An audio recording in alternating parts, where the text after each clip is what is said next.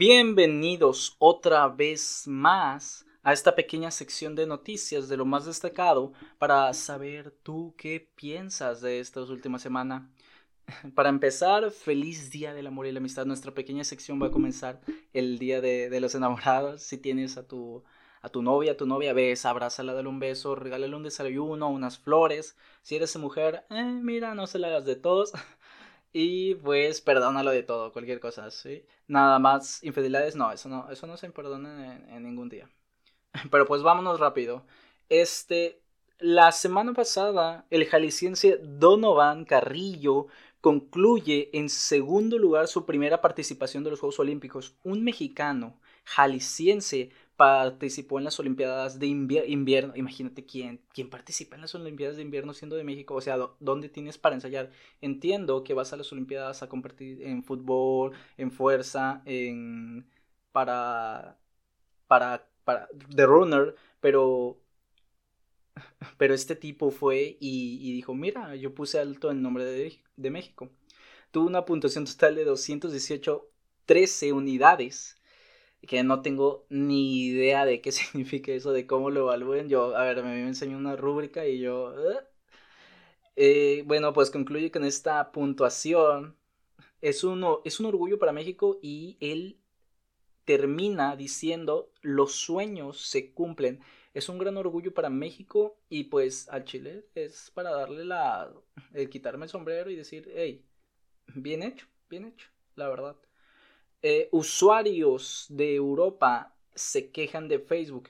Lo, que pasa aquí es que muchos usuarios de, de Europa se han quejado constantemente de, güey, tengo mis negocios, tengo mi información, información privada, que esta información se va a la base de datos que tiene Facebook en los estados de Estados Unidos. Así que dicen, oye Facebook, ¿por qué? Oye Meta, ¿por qué no tienes un centro de información en el este de Europa?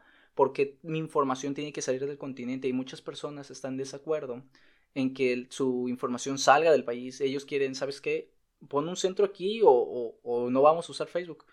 Y los, los, el CEO de Facebook, que no recuerdo cómo se llama, no, no es Mark Zuckerberg, dijo, no podemos denegar eh, actualmente poner un centro. Les dijo que no, básicamente les dijo que no, que se amolaran, que su información iba a bajar por acá y pues están hablando sobre problemas de estos, de que van a dejar de usar Facebook. Tal vez, yo lo veo muy improbable porque realmente hay muchos negocios que se dedican a, a, tener, a trabajar pues por medio de esta red social.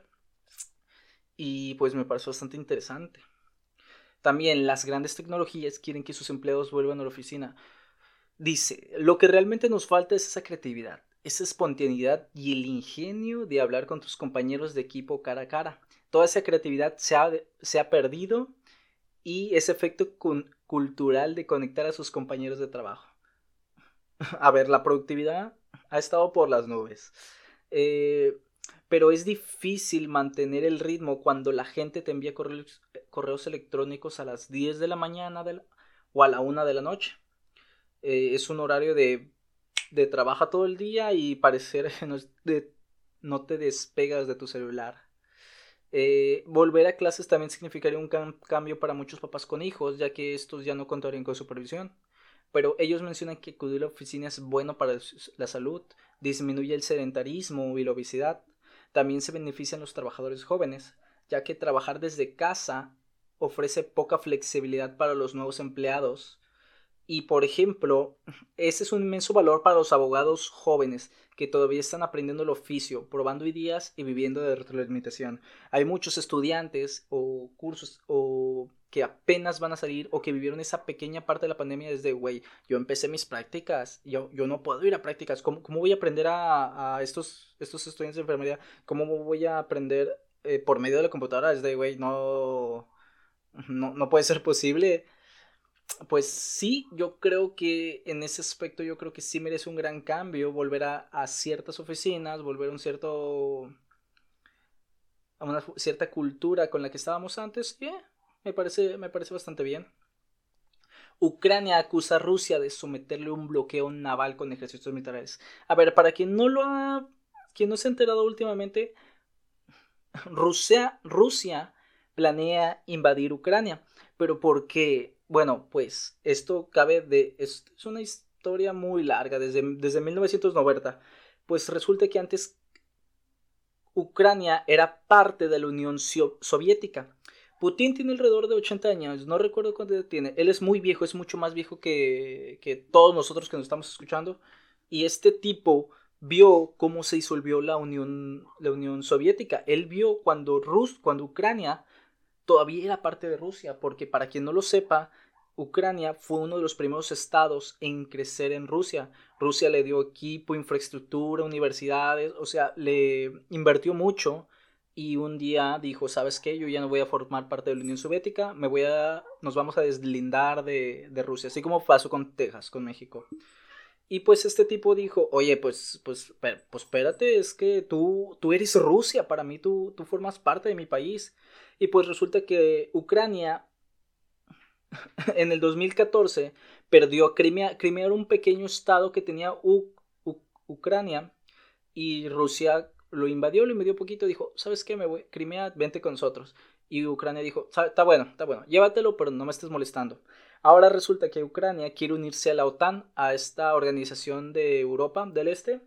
Y Rusia dijo, güey, no, como te unas, como te unas, este, vamos a tomar medidas porque esos, pues lo consideran como una traición porque es como nosotros, como si se fuera Guadalajara de México eh, y nos dijera, oye, Guadalajara, pues ahora quiero formar parte del este de Europa y es de, güey, ¿qué, tienes, güey? Tú, tú eres de México. Y el presidente de Italia, Emmanuel Macron, eh, pues tuvo una junta de seguridad para los europeos y sentir que hay seguridad.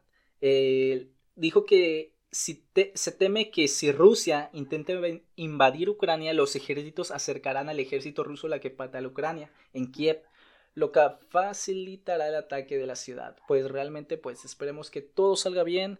Eh, realmente jóvenes como tal no hemos vivido una guerra sostenible que ahora nos podemos dar entre, nos podemos dar a no, podemos conocerla a través de estas fuentes de, de, información mucho más fácil que nuestros padres o abuelos lo hacían.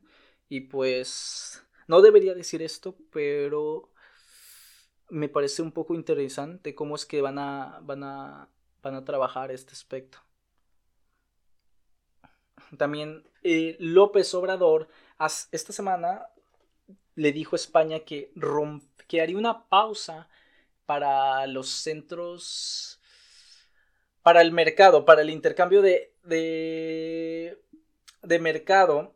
Y pues el canciller de España dijo, oye, pues ¿qué tienes? López Obrador dice, pura, yo, nosotros no estamos ni siquiera favoreciendo un partido u otro, pero nuestro presidente es un poquito, es un mandatario que a veces no considera pues las mejores relaciones económicas al hablar.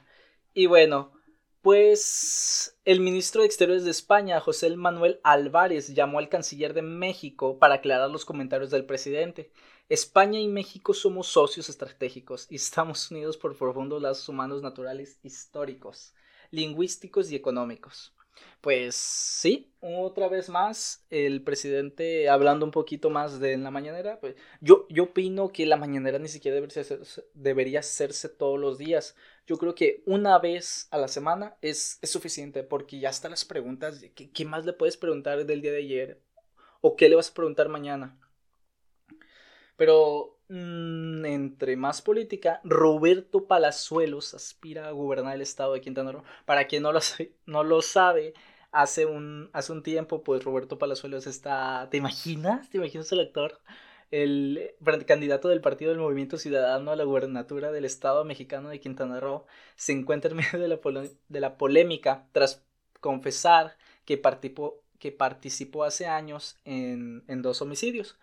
Miren, la cosa es así primero que nada, yo siempre he pensado que hay que estudiar, que hay que tener un, cierto nivel. Roberto Palazuelos tal parece que sí lo tiene, tiene los recursos y es, es abogado, creo que sí.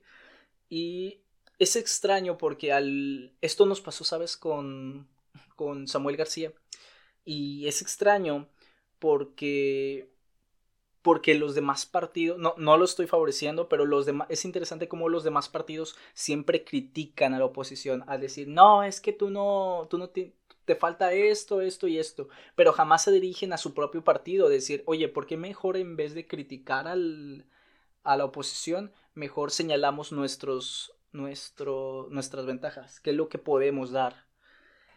Este, hay una, hay una anécdota que contó Roberto Palazuelos en el, creo que en el podcast de Jordi, no recuerdo dónde la vi, donde él platica que tuvo una anécdota con, con un amigo suyo, donde, donde se, fueron, se involucraron dos homicidios.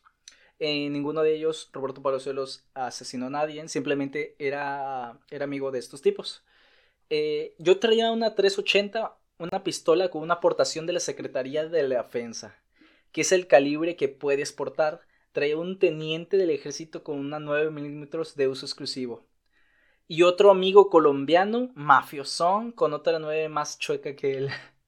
pues es que también, eh, y ahorita lo están criticando por, oye, pues tú mismo estás declarando que tú conoces a, pues a gente un poquito chueca y sí, lo están atacando por ese lado.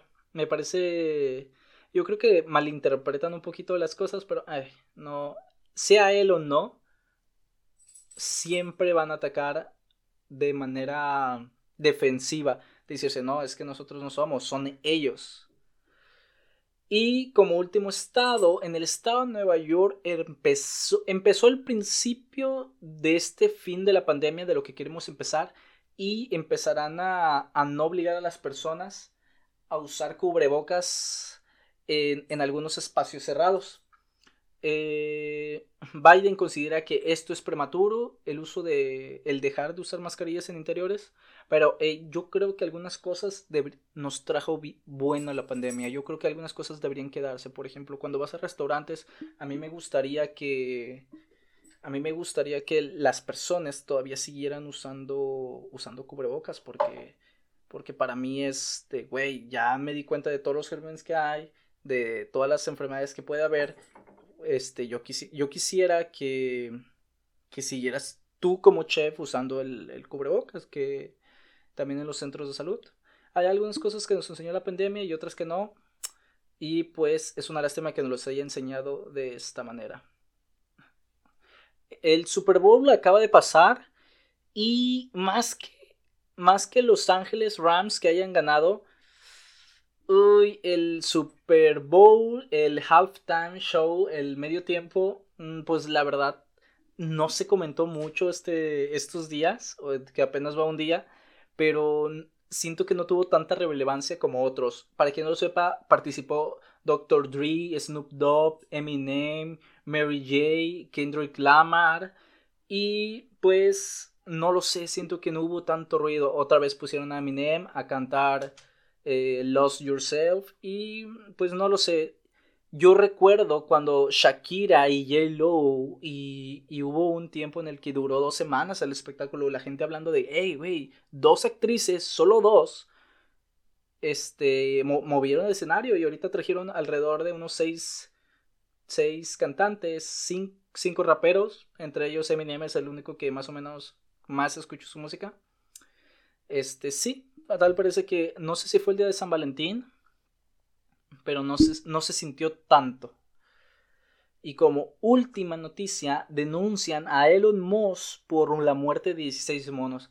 Eh, en, el centro de investigación de Elon Musk, Neurolink, hay una universidad estadounidense que realizan experimentos con implantes cerebrales para medir el, el, el estímulo del cerebro de los monos. Y pues resulta que hacen una pequeña incisión entre el cerebro y el cráneo. Y pues resulta que tras varios experimentos fallecieron. Ay, es una pena, es una pena porque es de, güey, se supone que ustedes tienen el equipo, se supone que ustedes saben lo que hacen.